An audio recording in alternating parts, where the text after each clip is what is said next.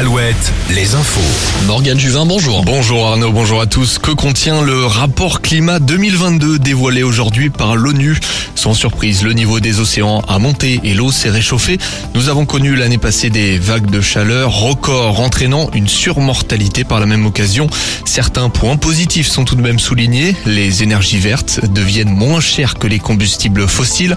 Et concernant le réchauffement climatique, la planète se dirige vers une hausse comprise entre 2,5 et 3 degrés contre 3 à 5 degrés d'après les estimations de 2014.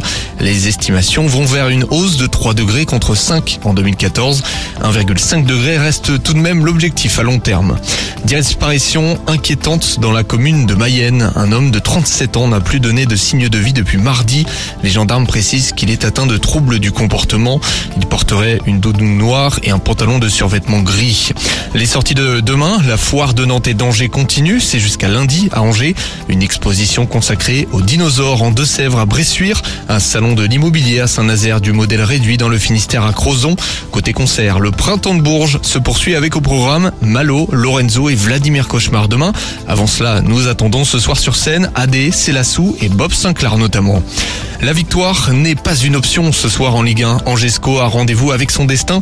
Les Angevins reçoivent le leader parisien à 21h. Le SCO pourrait mettre les deux pieds en Ligue 2 mathématiquement en cas de défaite et puis en cas euh, également des, des, autres matchs de dimanche selon euh, les résultats des matchs. Plusieurs matchs en national dans une heure en attendant. Cholet, Le Mans, Concarneau et Orléans jouent à l'extérieur et puis duel du Grand Ouest Saint-Brieuc, Châteauroux. Match très important ce soir en handball. Le HBC Nantes 3e joue à Chambéry 4e.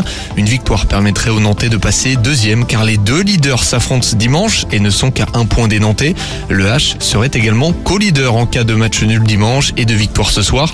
Notons les deux autres matchs du jour, Limoges, Aix-en-Provence et Chartres, c'est son Rennes.